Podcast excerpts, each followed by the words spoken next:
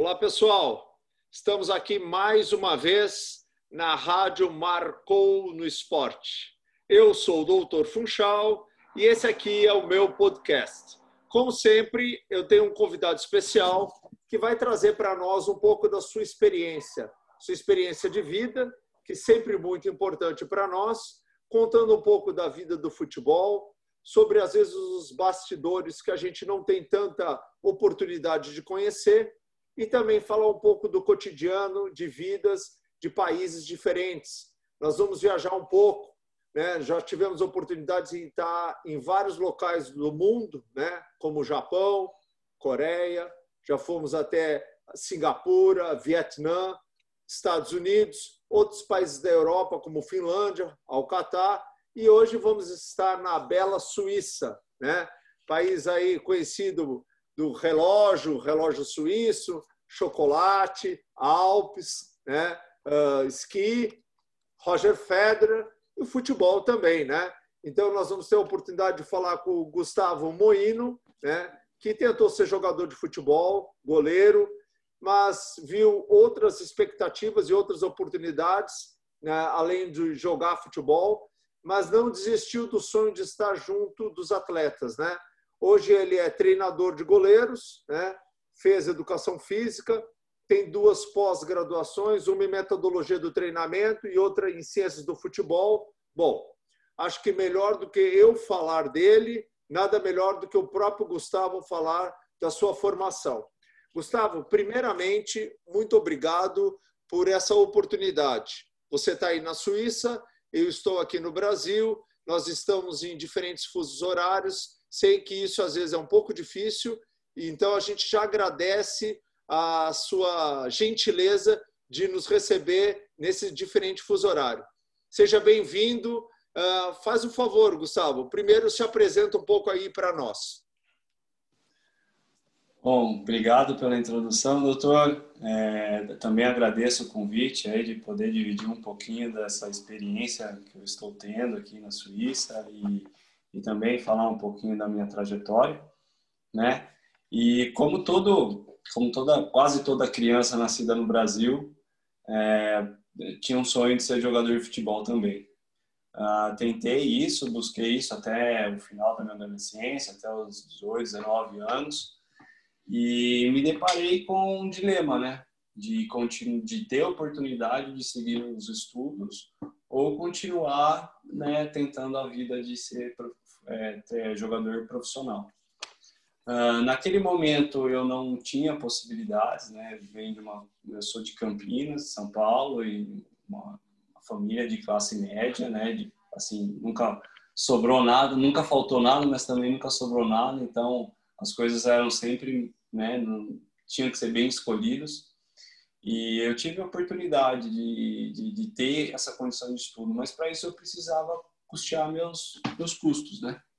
Estudos, e o futebol né? não me oferece... Exato, os estudos e até mesmo o meu, meu dia a dia, né? Eu, isso já, já tinha que ser pensado e o futebol não me oferecia isso naquele momento. Então, é, por muita contra vontade, né? Não foi uma decisão fácil. Acho que para todo mundo que um dia deixou o futebol de lado, não é uma decisão fácil e segui para os estudos. Então, até ali eu já sabia que eu queria trabalhar com treinamento esportivo, não sabia qual modalidade, não sabia aonde, mas gostei muito da vivência de competitiva, né, do treinamento esportivo. Então, busquei fazer educação física. Ah, na caminhada, durante a trajetória da graduação, é, eu tive oportunidade de fazer estágios, alguns estágios, comecei a trabalhar em escolinha de futebol e tudo mais. E mesmo às vezes não querendo voltar para o futebol, é, foram as melhores oportunidades, né? Isso parece que atrai, né? São coisas magnéticas. E não foi difícil. Ah, o futebol é contagiante, né? É, exato. Tem que saber que o futebol é contagiante. O Brasil, aqui no Brasil, a gente gosta muito de futebol, mas esse é um esporte contagiante mesmo. É, e conecta as pessoas, né? É impressionante como o futebol consegue conectar as pessoas. Me ajudou, jogar futebol me ajudou muito vir para a Suíça no começo, quando você não conhece ninguém e tal, a primeira coisa que eu fui fazer é arrumar um lugar para jogar futebol. E você conhece as pessoas assim, né? No ambiente de empresa, acho que isso acontece bastante. enfim, mas voltando ao assunto, eu consegui, então, então eu segui os estudos e, e voltei à área do, do treinamento de futebol, né? Ah, no final da graduação, eu tive minha primeira oportunidade. Eu tive minha primeira oportunidade na carreira, e mas não foi como treinador, né? Foi no Paulista de Jundiaí. Né? O Paulista de Jundiaí tinha acabado de ser campeão da Copa do Brasil naquela, naquela época e está precisando de um secretário de, das categorias de base. Então, é a pessoa que cuida das, da, da, organização, da logística, chama ônibus, ambulância e tudo mais, né? Certo. Eu falei, ah, naquela época era difícil também ter profissão no futebol. Né? Eu fui, morava em Campinas, não é muito longe de Jundiaí. E eu fui. É, desde aquela época comecei a trabalhar e também comecei a, a falar do que eu gostaria, né? já era formado em educação física e fui conhecendo pessoas, muita gente interessante, muita gente boa eu conheci na, lá no Paulista de Jundiaí e me ajudou muito no início de carreira de refletir minha própria prática, de refletir né, meu, meus, aquilo que eu poderia construir para mim no começo da carreira. É, e depois de um ano e meio, eles entenderam essa, essa minha vontade e me deram a oportunidade. Então, comecei como treinador de goleiros. Também não era o que eu queria, mas foi, foi o mais fácil que apareceu ali. Foi a melhor oportunidade. Então, Gustavo, deixa, deixa eu aproveitar um pouco para fazer um gancho com você. Eu, eu trabalho ah. no futebol já há 22 anos, né, como médico, né? Como você também é, gostava muito de futebol, mas o futebol me largou, né? Então aí eu tive que ir para medicina, né? Então, assim, como muitos de nós, como você mesmo falou na sua introdução, eh, temos o futebol como um esporte, né, uma paixão. Muitos querem ser atletas, poucos são. Mas, na verdade, na questão do treinamento e principalmente do goleiro, o que a gente verifica, que eu verifico na minha vivência, é que o treinador de, de goleiros, muitas vezes, ele não é um indivíduo formado como você. Por exemplo, um indivíduo de, da, que vem da área da educação física, que acaba fazendo pós-graduação em treinamento, né? em ciências do futebol, como é as suas duas áreas de pós-graduação, para começar a ensinar essa prática é, ao goleiro. Você acha que isso é importante ou não? Eu tive a oportunidade de conhecer, de conversar até com um amigo seu, né, que é o Valdir, né? E o Valdir, na verdade, também é, tem uma história parecida com a sua, até ele é de Jundiaí, né? Jundiaense, você é campineiro, né? Duas cidades, aliás, belíssimas, né? Conheço muito bem as duas as duas cidades muito boas que na verdade faz sol o tempo todo, né? Quem não é. conhece devia conhecer essa região, que é uma região tão bonita do estado de São Paulo, faz tanto sol, né? E é uma cidade, são cidades maravilhosas mesmo. Mas voltando à questão do treinamento, o que, que você acha nesse sentido? Falta esse, esse, essa formação para o treinador de goleiros? É, eu na época, né? Isso há quase 15 anos atrás, é, realmente era raro mas eu não fiz isso pensando em ser treinador de goleiro. Eu fiz isso tentando minha, minha carreira, enfim. É, não, não fui, na época era muito mais viável ser treinador de goleiro sendo ex-atleta, né? Porque o mercado funcionava assim naquela época. Mas eu já peguei uma mudança na educação física de, de conciliar informações e, e desenvolvimento de trabalho para o desempenho esportivo, em geral, em todas as modalidades. Então, isso casou também com a minha formação. Mas eu, eu sempre digo, é, competência não tem, é, não tem licença. Então, assim, acho que por mais, por qualquer que seja o caminho que a pessoa trace, seja de uma maneira formal ou informal, acho que o conhecimento próprio, a experiência de vida, toda a bagagem que você leva por trás, tudo isso ajuda muito na formação do profissional. Porque primeiro é a pessoa, o profissional em si. O profissional, a bagagem, o conhecimento técnico, ele vem ali como, como, como suporte disso tudo, né? Então, acho que é importante hoje, nos dias de hoje, é muito mais comum, é muito mais natural ver profissionais de educação física em todas as áreas do treinamento no futebol, inclusive treinador de goleiro e todas as outras funções. É, hoje é, é mais comum, é uma exigência que o mercado criou, o mercado tem né, evoluído cada vez mais. E vejo sim, mas vejo principalmente a vontade do profissional em se especializar, em se tornar cada vez melhor, seja ele por um nível que for. Hoje na internet e a pandemia também acho que ajudou muito isso, né? Da compartilhamento de conhecimentos, informações. Hoje está tudo disponível pela internet, né? Então acho que tem, acho que o Valdir é um caso desse. É um, é um cara extremamente curioso, uh, e investigador na, na, na, sua prática. Acho que ele não teve a oportunidade de terminar os estudos pelas oportunidades que a vida foi oferecendo, mas nunca deixou de estudar, né? É um cara que a gente conversa constantemente, a gente tem, a gente debate os mesmos assuntos, né? Então acho que muito direcionamento da vida é como uma pessoa se porta nisso tudo, né? Não só mesmo ah ter o diploma. Isso, as pós-graduações que eu fiz também eu não fiz pensando em ser ter uma qualificação melhor como treinador de goleiros, mas foi para perceber melhor, entender melhor os questionamentos que eu tinha na época, né, para me fazer um profissional melhor futuramente, claro. Não, acho muito interessante essa tua colocação, porque eu de verdade concordo plenamente com você. Uh, o, a parte técnica do conhecimento que você consegue no banco da escola, né, no, no banco da, da universidade ou da faculdade, ela logicamente serve como sempre um, um, uma base né, para você poder chegar em algum ponto. Mas não há dúvida nenhuma que o complemento da parte prática é fundamental. Por isso que, de verdade, você acaba tendo muitos profissionais que vêm da prática e se transformam nos preparadores de goleiro.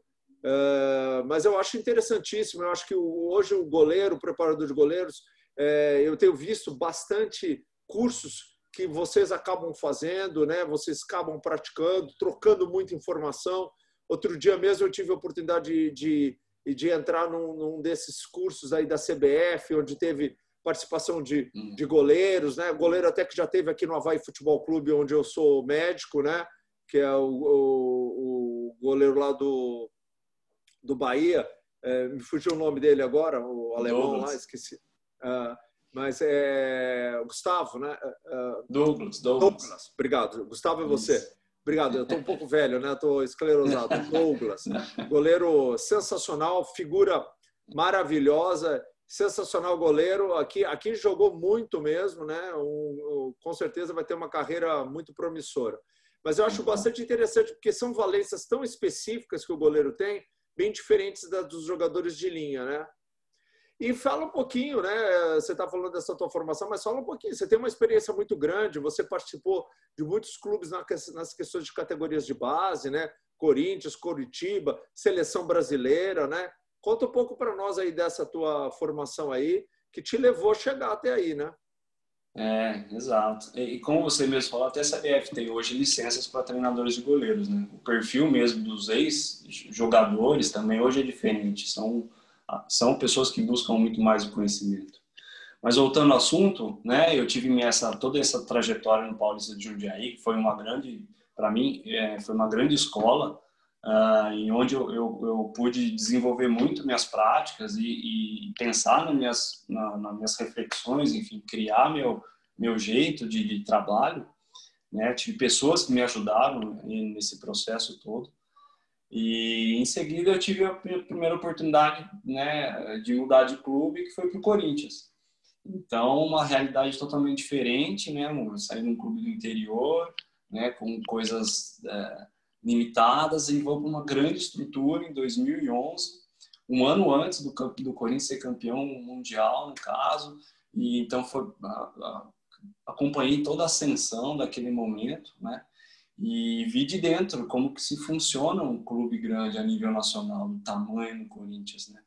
E aquilo foi muito especial para mim, porque hoje eu entendo, é, entender de futebol é uma coisa, entender o que acontece dentro de uma estrutura grande, gigante como, como o Corinthians, como o Flamengo, assim, como outros tantos outros grandes clubes, é, é totalmente diferente. E se adaptar a essa realidade, ele está muito, tá muito além do que acontece dentro do campo. Então, o Corinthians, para mim, também foi uma experiência muito especial. E daquela época, eu comecei a ter minhas primeiras viagens internacionais. Que é. também foi o começo que eu despertei. Falei, poxa, isso o Corinthians me ofereceu é, oportunidades de viagem que me despertou o interesse assim de conhecer outras culturas e conhecer outras coisas que hoje acaba se realizando. Mas voltando àquela época, né, o Corinthians, isso foram quatro anos de Corinthians e vivendo naquela naquela intensidade que é o Corinthians, naquela é, naquela dinâmica e, e, entender todas as dinâmicas foi muito legal. Uh, depois eu fui para o Coritiba, foi um ano somente, mas também conheci um clube é, extremamente é, tradicional, mas extremamente carinhoso com as pessoas que recebem. É uma cidade muito boa, Curitiba, Curitiba. Ah, e o Coritiba e nesse período curto de que eu fiquei no Coritiba tive também nas categorias de base e tive a minha primeira oportunidade né que naquela época foi para a seleção brasileira das categorias de base também né? na época foi um período de preparação da seleção sub 15 uh, e, e, foi muito especial acho que representar o país seja onde for seja de que nível for sempre é muito gratificante é um sonho sem é um sonho de qualquer criança, né? qualquer profissional, inclusive. Com certeza. E após o Coritiba, né, eu tive minha primeira experiência com futebol profissional. Então, relativamente jovem, é, com 31 para 32 anos, eu tive a minha primeira experiência no futebol profissional, foi a Ferroviária de Araraquara. Naquela época era um, é, era um, era um era um projeto de reestruturação do clube, que eles tinham uma parceria com o Atlético Paranaense, então é, foi foi o primeiro passo assim da independência e autonomia da Ferroviária. Nossa, Associação Ferroviária de Esportes, hein? Exato, a locomotiva exato. de Araraquara. Eu conheço, viu? Porque eu sou paulistano, na verdade, mas eu conheço é. São Paulo, conheço o estado de São Paulo, né? Então é o time Grená, né? A, é a locomotiva de Araraquara. Conheço sim a Ferroviária. Ah, é, é, o time tradicional, né, do interior de São Paulo. Já foi um time mais conhecido, mais falado, né? Mas é um time que, de verdade, já teve grandes nomes, né? Uh, que surgiram lá, né? O treinador Dorival Júnior foi de lá, né? Uh, agora tem, tem, o Fumagalli, acho que não joga mais. O Grafite foi jogador de lá, né? Uh, tem o Renato Cajá, que ainda joga, né? Então, quer dizer, tem vários uhum. nomes, né? Você também foi forma, é um formador de, de, de, atletas, né? Bastante legal. E aí, como é que foi Isso. essa experiência? Isso, e, e, a Ferroviária sempre foi tradicional no interior de São Paulo, né? Daí, por longo dos anos, perdeu esse, esse status e hoje tem voltado, já, já são quatro ou cinco anos na primeira divisão do, do estado de São Paulo, que é muito competitivo, é um nível Isso, né? nacional quase de Série B e difícil e está se sustentando e eu participei do, desse começo desse dessa sustentação na primeira divisão né então foi um para mim foi uma jornada incrível que tive a oportunidade de realmente pôr em prática tudo aquilo que eu que eu, que eu queria que eu gostaria que eu entendia como melhor. Então, é, foi, foi, um pleno trabalho, fui muito feliz lá e a gente conseguiu bons resultados também. Então, a gente deixou um bom legado para o clube também, que se, se assessorou, enfim, no, na Ferroviária. É, participei do processo de, de captação e de, de, bons goleiros, como o Tadeu, que hoje está no Goiás, né, do Gabriel Leite, que hoje está no, no Paysandu, o César mesmo do Flamengo, passou por lá, o Igor, que está na Ponte Preta. Então, foi um curto período, mas é, o Matheus também, que está no Brasil de, de, Pelotas. E todos esses contribuíram muito para a Ferroviária se sustentar. É um clube promissor, acredito que é um clube que vai, pelas pessoas envolvidas e pela, pela cidade envolvida e toda a estrutura, tem tudo para caminhar bons passos aí a médio e longo prazo de voltar ao cenário nacional, assim como já foi forte um dia e voltar a ser é, mais presente no cenário nacional. Acho que esse é o caminho, eles estão muito bem encaminhados nesse processo. E para mim a Ferroviária foi foi uma grande casa. Para mim ali eu vivi, é, fomos campeões da Copa Paulista, enfim, hoje Ferroviária tem vagas na, na Copa do Brasil, enfim, foi muito foi muito bom. E depois disso, até. É, Exato. Bem, você teve em Araraquara recentemente. Então. E, é e depois disso, é, eu já tinha na, aí voltando para o lado pessoal, é, eu sou casado e eu com minha esposa a gente sempre compartilhou a ideia de, do desejo de morar fora do país. Era uma coisa que a gente né, a gente tinha o mesmo nível social, o mesmo nível de oportunidades na vida e morar fora do país era uma coisa que brilhava para os nossos olhos assim. É, como é, eu da minha família, da minha família toda, não só dos meus pais, mas da minha família toda, fui o primeiro a, a ter oportunidade de viajar e conhecer mais lugares. Então isso me abriu o horizonte. A gente tinha um, um trato assim de quem conseguisse é, uma oportunidade, né, para trabalhar fora do país, o outro seguiria. Sim. E por questões familiares acabou acontecendo. Não foi, não foi, foi questões pessoais, não foi pelo futebol. Acabou aparecendo um, essa oportunidade, né? E num país extremamente, assim, as menores das possibilidades seriam um dia pensar que moraria na Suíça. Suíça, né? Suíça, exato. Então, assim, foi um grande privilégio, foi uma oportunidade indescritível na, na nossa vida. E a partir disso a gente retornou, a gente tornou esse, esse, essas metas aí uma realidade. Então, faz dois anos e meio agora que eu estou aqui trabalho com futebol no, no clube aqui da cidade, também está sendo uma experiência super legal de conhecer outras culturas, enfim. E a gente comprou todo o pacote que é morar fora do país, né? Então, todas as frustrações, todos os desafios, todas as alegrias, todos os descobrimentos, tudo isso a gente tem vivido dia a dia aqui, desses dois anos e meio já. E você, nessa questão que é interessante você abordar, é, fala um pouco para nós, assim, é, são as, as maiores dificuldades que você encontrou aí na Suíça, para morar na Suíça? Fora, fora, o dinheiro, né? Que é caro, né? Suíça é cara. Né? Além de 100 é euro, é caro. É, exato, exato. É caro. O custo de vida é, é alto também. Então, assim, no começo, ah, no começo, de verdade, é férias, né? Uhum. No começo é, você, né, tá visitando, tá conhecendo, tudo é legal, tudo é bonito. Mas depois de um tempo você começa a perceber, né? Para mim, o principal, para quem não conhece, a Suíça é seis vezes menor que o estado de São Paulo e falam-se quatro, e tem quatro, quatro línguas oficiais. Uhum. Você fala então, qual deles? Italiano? Você fala italiano, alemão, suíço ou francês, né? O outro, né? É, é o francês é outro. E tem o, o, quarto, no caso, é um dialeto deles aqui. Dialeto. Chama Romanche, mas é um negócio da, das montanhas. Só. É, e o inglês, né, que, que fala. Eu falo aqui, aqui eu moro numa região da, que a maior parte da Suíça territorial é a, região alemã, então que fala alemão. Então eu falo alemão e também falo italiano, que é mais fácil de português, então aprendi italiano também. Só que para mim no começo foi um grande impacto isso, porque você olha aqui, você escuta a rádio, metade da informação é em alemão, metade é em francês, porque eu moro a 15 minutos numa cidade dá do limite da região que fala francês. Então, essa essa questão, essa dinâmica de línguas para a gente no Brasil, é, eu, por exemplo, no Brasil sempre estudei inglês, mas de verdade nunca precisei do inglês. Uhum. Você sempre atualiza tudo. E aí eu cheguei aqui numa realidade que eu estava desenvolvendo. Mas moro numa cidade pequena, não é uma cidade grande. A cidade tem 12 mil habitantes. Então Como é chama é tão, a cidade tão... que você mora? Chama Zolotum. Zolotum. Zolotum, é.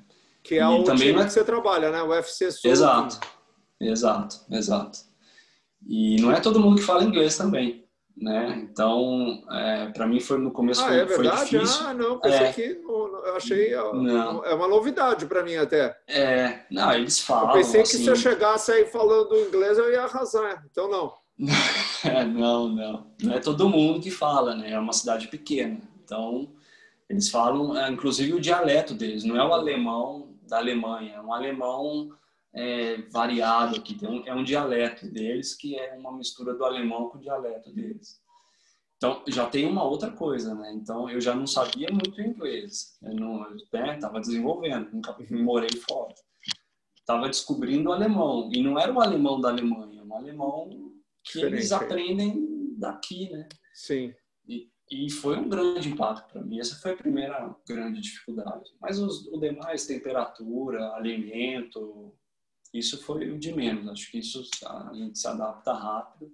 Eu me adaptei rápido, pelo menos. E a questão é porque você quer, mesmo... né? Isso eu acho é. que é uma coisa muito importante na questão da adaptação, né? Que é a questão da vontade de você se adaptar.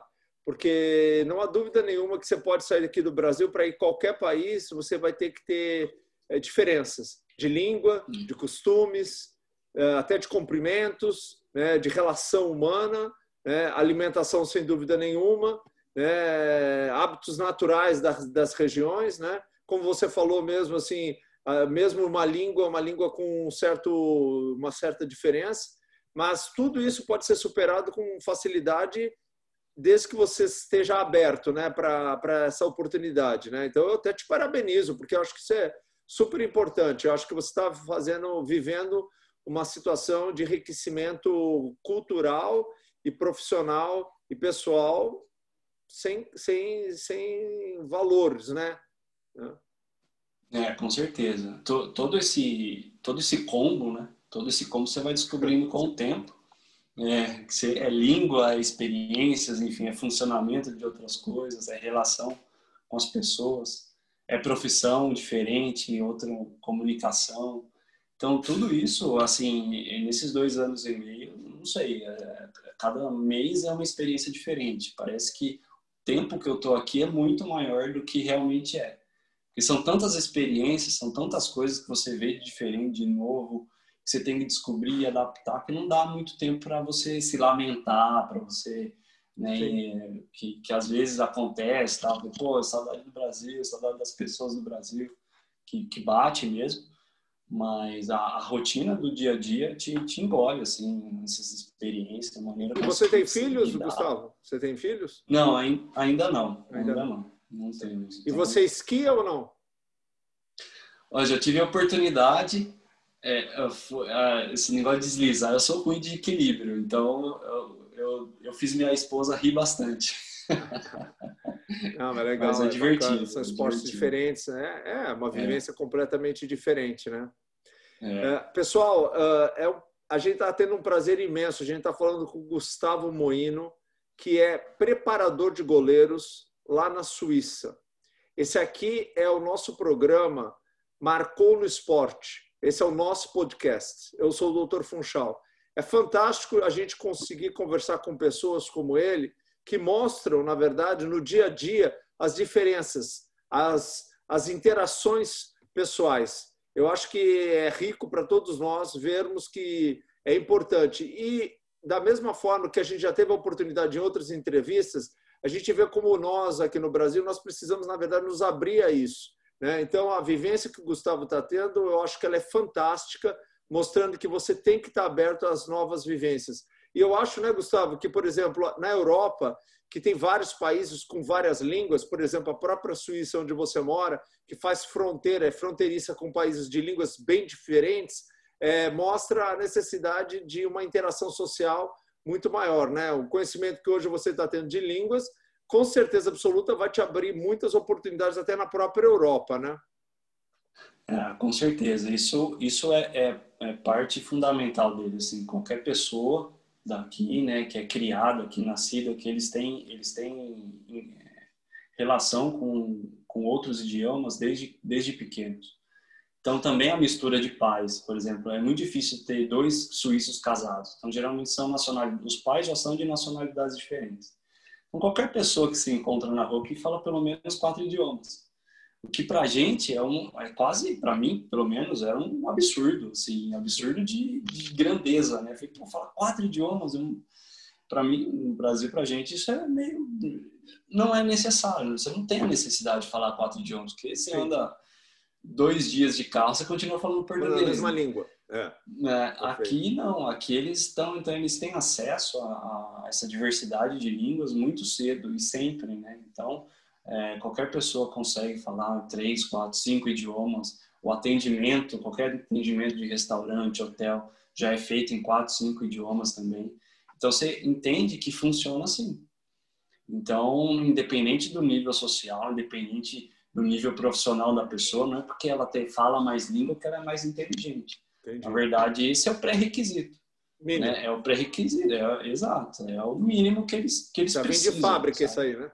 Já vem de fábrica. E, e a gente sai perdendo um pouquinho nisso. Então, principalmente para quem quer trabalhar com futebol e quer né, fazer carreira no exterior e principalmente na Europa, que hoje é, é um mercado que absorve poucos brasileiros, mas hoje eu vejo muito por causa disso, muito por causa do, da, da, dessa barreira de idioma. E futebol é muito, futebol é muito região, né? Então é, você leva os valores da sua região no futebol. Um clube leva os valores da região.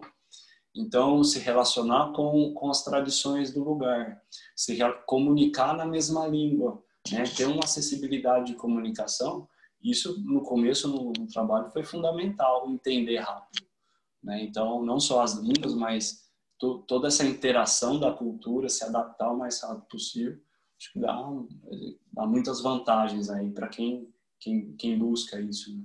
Ah, mas não tem dúvida nenhuma. E Gustavo, assim, focando agora num assunto diferente, né? A gente já teve a oportunidade de ver. Primeiro, primeiro vou te parabenizar aí pela toda a tua desenvoltura, viu? e ter certeza absoluta que todo essa, esse sacrifício que você está fazendo, você e a tua esposa, né, que você não está fazendo sozinho, porque vocês estão é, os dois vivenciando essa aventura, isso aí vai ser muito rico para vocês no futuro. Você vai ter certeza absoluta, você já está tendo, mas você vai ter certeza absoluta que você deu um passo muito certo, né? Não só pelas línguas diferentes que você está aprendendo, mas as oportunidades de vida que a Europa nos traz eu já tive a oportunidade também de viver na Europa. Você está muito próximo de regiões que a própria Suíça eu já visitei, né, Genebra, né? Então, assim, a, a, você ter as oportunidades tão próximas assim. Mas eu queria que você agora conversasse conosco um pouco uh, um, um, assunto bastante importante, que é o assunto do momento, que é o Covid, né, a pandemia, né, do Covid. E eu queria que você passasse a tua opinião, né, a tua vivência, o teu dia a dia. Como é que foi a pandemia, ou como está sendo a pandemia aí na Suíça, ah, e as relações, logicamente, que você tem é, interação com o Brasil ainda muito, né? Ah, como é a tua família está toda aqui? Como é que você vê a relação do que é feito aqui no Brasil, o que está acontecendo aqui no Brasil? Vamos discutir um pouco esse assunto, por favor.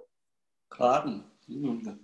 Bem, é, no início, quando a gente teve realmente o impacto do início do Covid, foi em final de fevereiro, começo de março, que foi quando a Itália entrou naquele colapso e o nor e uma da, a principal região da Itália que foi atingida foi o norte da Itália, né? E a gente mora muito próximo. A Suíça faz fronteira com o norte da Itália. Então, é duas horas e meia de carro daqui ao norte da Itália. Então, é muito próximo. Então, de início foi muito assustador na questão de como as notícias chegavam, né? E lidar com isso, estando ainda em, em, processo de adaptação, assim, viver uma crise fora do seu do seu país também é uma coisa uma coisa diferente. E no início foi muito emergencial, então assim, fui no mercado, as coisas estavam vazias, as pessoas estocando alimento em casa, aquela coisa toda e eu falei, né, falei, nossa, e agora? O que, que pode acontecer com isso? Fechar tudo, não sei, né? E a gente sabe, assim, por história, que eles são mais preparados em situações de crise, né, pelo, pelo histórico do país, enfim. Mas não sabia muito como lidar no, no começo. E de imediato fechou tudo. Só serviços essenciais, né? Então depois que eles acreditam, assim, é uma opinião popular que demorou muito para que isso acontecesse, porque eles já tinham informações antes de que o aumento do, das contaminações estavam crescendo, né? Que os números de, de de contaminação estavam crescendo. Então, é, é, a população acho que demorou para fechar as coisas né, e pôs em risco a boa parte dela. É, depois disso, uh, o mês de, de, de, fevereiro, o mês de março e abril foi totalmente fechado, então só serviços essenciais. Minha esposa trabalhava de casa, a gente não teve trabalho. Eu, no meu, no meu papel no clube, não teve nada. A gente fez essas conferências via, via internet, mas nada de funcionamento. Uh, e aí o, a, o país entrou num plano emergencial. Então, eles têm um plano já estabelecido para situações de emergência. E ele foi feito pela primeira vez depois da Segunda Guerra Mundial agora. Interessante que, que você vai falar, é... porque eu tive a oportunidade de falar com o Denis Rodrigues, que mora na Finlândia, que também é, é, é foi goleiro também, né? Hum. chegou a ser goleiro profissional, jogou na Finlândia durante muito tempo e hoje, na verdade, é treinador lá na Finlândia. Hum. E ele me falou, conhece ele ou não? O Denis? Não, não conheço. Não. não então, não mas conheço. você pode conhecer que ele também parece que os goleiros eles migram mesmo, viu? Vocês, vocês gostam de ir para outros países. Então, e ele também mudou para a Finlândia, já mora lá há cinco anos, entendeu? Não pretende voltar. Os filhos também estão falando inglês, falando finlandês. E quer dizer, ele também vê a vida bem diferente. E ele me citou uma coisa como você está falando a Finlândia ela tem um plano estratégico já preparado para esse tipo de situação. Pode continuar. Exato. Aí e aqui a gente acabou conhecendo isso, né? Então, assim, do dia para a noite tudo isso foi foi apresentado. Então, assim, até traduzir um termo específico, tal, até entender. Então, é mais uma ajuda econômica de proteção do emprego. Então, eles chamam que é o emprego de curta duração. Então, todas as empresas podem se cadastrar nesse, nesse programa do governo e a manutenção, então diminui as carga, a carga horária, a pessoa continua trabalhando de maneira remota, mas ela diminui a carga horária de uma ou duas horas por dia e diminui o, o, o valor do salário, né? no caso a empresa não precisa fazer os pagamentos, mas o governo ele compensa parte desse pagamento para o trabalhador, para o funcionário, exato. Então é, é uma estratégia para não causar uma o pós o pós pandemia, o pós crise, não causar um aumento de desemprego que é ruim para a situação toda, né? Para todo para todo o, o esqueleto, todo o complexo econômico. Então eles fazem isso e as questões de ajuda é, para os menos favorecidos, ajudas para as empresas, então já tem esses planos pré-estabelecidos, até mesmo ajuda para o esporte, então isso já é pré-estabelecido, então não tem negociação, não tem votação, não tem é, essas coisas, não tem orçamento, não tem nada, já é definido, entra em vigor e você aplica aquilo ali. E para o esporte né? então, também? Isso... Você falou esporte, esporte profissional? É, é? No esporte, porque exato, no esporte profissional, é, depois aí que voltou as atividades aqui, teve um incentivo do governo para os esportes, separou por modalidades e por nível de atingir, né, de, de, de, é, de modalidades que foram afetadas. Então eles fizeram um cálculo de modalidades que foram afetadas e distribuíram esse valor para essas modalidades. Mas assim, a Suíça é um país rico, então ela, ela consegue disponibilizar recursos para essas ajudas, né? é mesmo para o esporte, que às vezes não é uma, não é um, uma situação emergencial né, de sobrevivência, por exemplo. Mas coisas mais básicas, eles, eles se ajustaram muito rápido. Isso me surpreendeu no começo, não, tinha, não, não imaginava como fosse. Isso eu vi como assim, funciona. Ô, Gustavo, não sei se você sabe, medidas assim como, por exemplo, o uso de máscara, a obrigatoriedade, isso existe na, na, na Suíça ou não? Sair na rua, ah. tem que usar máscara, uh, obrigatório é. entrar de máscara nos ambientes? Como é que é a legislação, as sugestões governamentais nesse sentido? Uh, na época de lockdown, é, foi até a segunda semana de maio, né? Até aquele período no, era tudo fechado, o comércio todo era fechado, só serviços essenciais e no máximo cinco pessoas juntas na rua. Então não podia ter aglomerações com mais de cinco pessoas. Então, e era inverno aqui também, então acho que isso é uma coisa que facilitou, sabe, essa, é. essa questão do controle. Tanto que a, a, diminuição dos números de casos confirmados caiu muito rápido. Em maio já tava, já abriu normal e gradativamente foi abrindo as coisas, abriu o comércio, tudo. Uh, e não começou, não teve, né, não teve questões de, de, uso de máscara, não teve, teve questões de entrada e saída, não pela mesma porta, higienização das mãos, né, não, não ter contato com muitas pessoas, manter distância. Medição de é, temperatura. E essa questão de medir temperatura na entrada de lojas, shopping tem, centers, tem. isso tem? Tem, tem sim, tem. Então, uh, aí após isso foi, é, foi diminuindo essas exigências.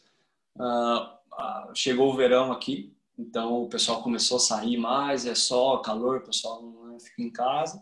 E agora está crescendo de novo. Então, é, para junho, julho, que tinham mais ou menos 30 novos casos por dia, é, ontem, por exemplo, a gente teve 280 novos casos, que para a proporção da Suíça é, é, considerável. Então, assim, já está tendo outras preocupações, mas hoje, hoje exige é, uso de máscara nos transportes públicos. transportes públicos. É a única recomendação. E essa semana é, teve o primeiro caso de contaminação em equipes esportivas. Hum. Né?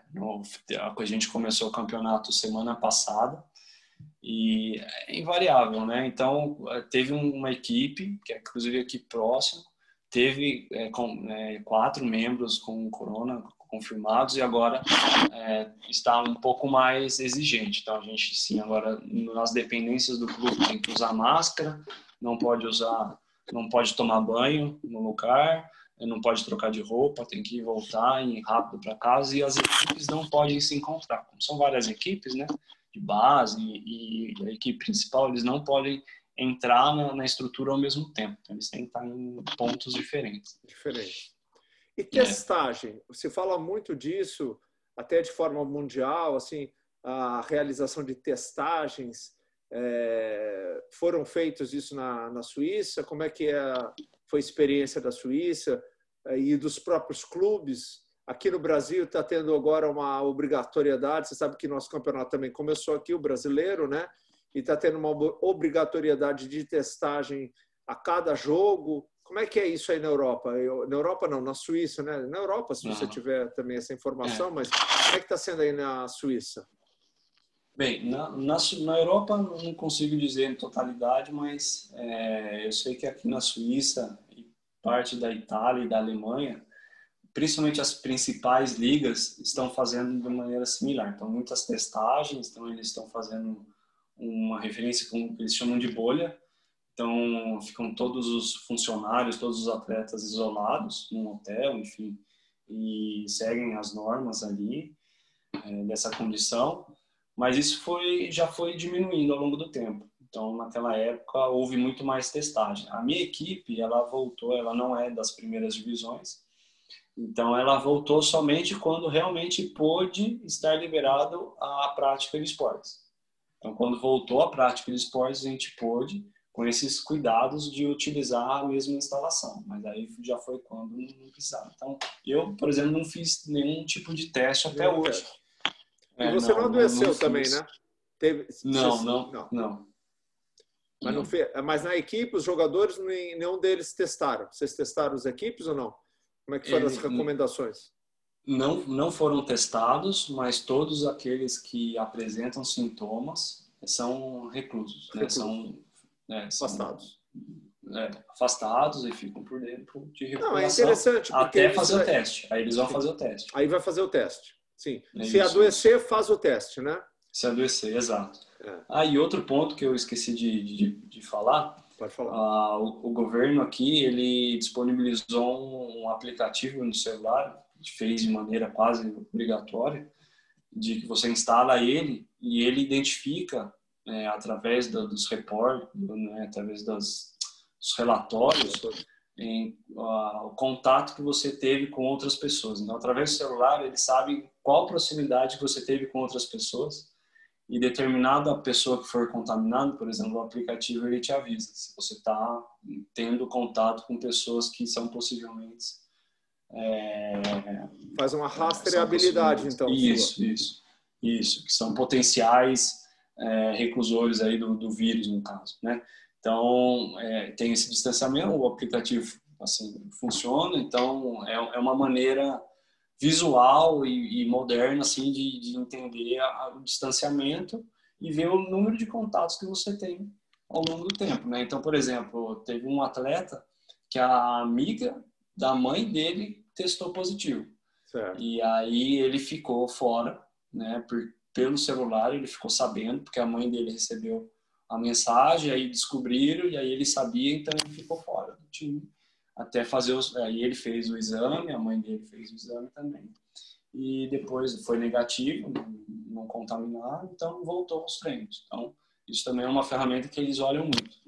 E na tua opinião, né, que é uma pessoa que vive na Suíça, e, a, e, a, e as informações que você tem, uh, hoje a Suíça ela está bem controlada nessa questão ali, da, do, do, controle da, da pandemia. Que, que você acha? Qual Sim, ela, ela, ela controlou, né? Acho que no começo foi, foi conturbado, assim, não, não foi muito claro. A, a opinião da popular aqui foi muito, foi um pouco negativa com as ações do governo de início. Acham que demoraram muito para fechar as coisas mas eles foram muito, eles são muito disciplinados assim, na cultura toda então logo que fez esse fechamento total das coisas caiu muito rápido o número de casos aqui. Isso possibilitou a volta rápida.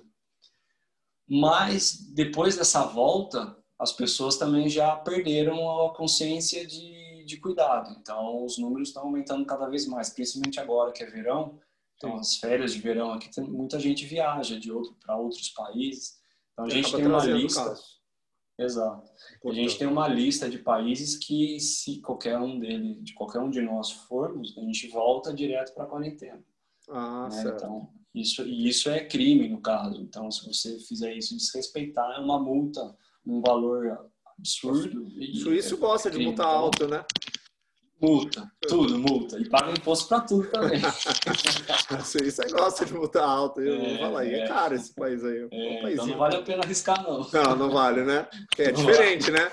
É, vai pagar né, essa multa, né? Vai, vai, é tipo vai doer, fingir, vai né, doer. que vai pagar. É, é, e vai doer. Ah, vai doer. Né? Então, vai doer.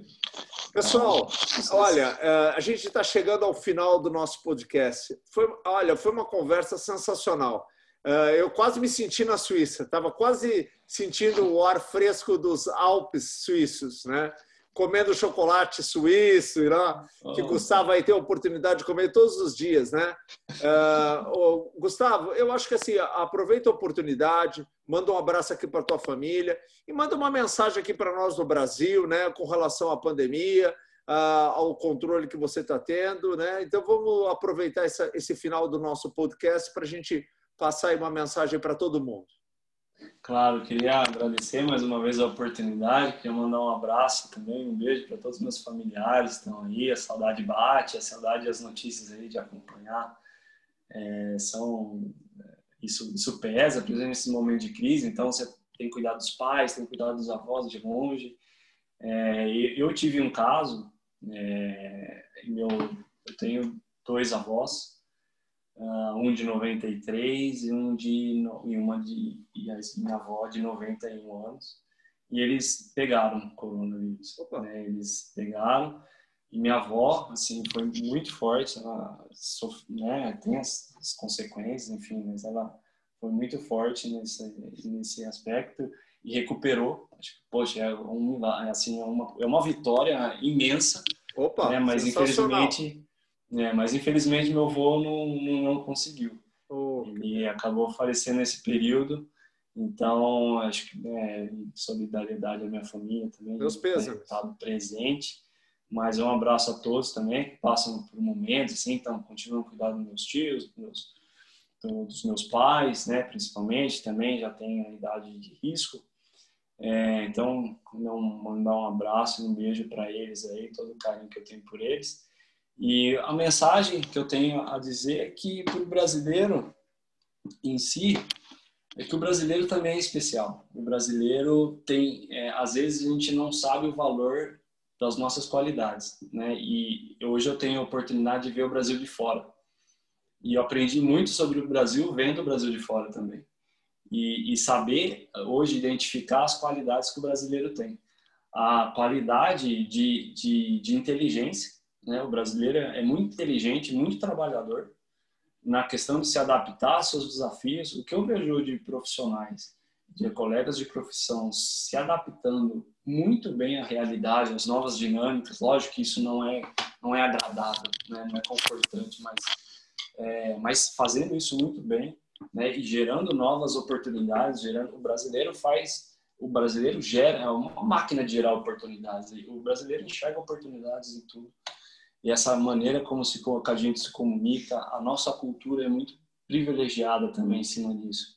Né? Então, também observar esses valores e saber que hoje a gente passa por uma crise, é, sim, mas que com certeza é, pode abrir muitas novas possibilidades de crescimento, desde que a pessoa acredita que ela possa, desde que ela acredita que ela possa atingir um nível melhor e ser o, o seu melhor a cada dia. Acho que independente das dificuldades que você tem hoje, independente que você o que você tem, o que você perdeu, é, o que, que eu tenho hoje. Viver o hoje é saber o melhor que você pode fazer hoje. Com certeza, sem pensar no passado, no futuro, mas viver o hoje da melhor maneira, acho que é, é, é o que a gente é a mensagem que eu queria deixar e que é um, talvez esse valor de ser brasileiro tem muito em relação a isso e de ter aprendido isso com o brasileiro também me ajudou muito a entender as coisas aqui e me adaptar bem aqui também.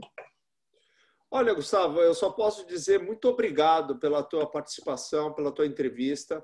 Ela foi uma entrevista muito rica, principalmente porque você é um jovem, uh, muito espontâneo, né? e eu vejo que realmente você tem tudo isso que você fala, você vivencia mesmo. E a experiência de vida que você está tendo, ela, ela é muito satisfatória.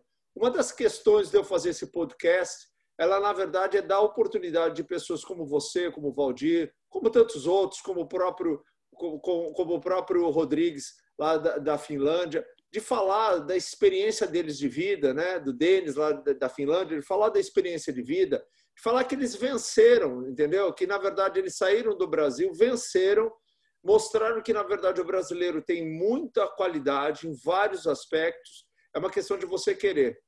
Uh, então eu te, eu te parabenizo, né? Te desejo a maior sorte do mundo. Acho que sorte você não precisa, porque você já tem o que é mais importante, que é trabalho, vontade. Né?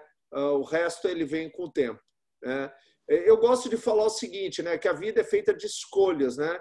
E eu escolhi vencer. Né? Então, na verdade, é, você tem que escolher isso aí.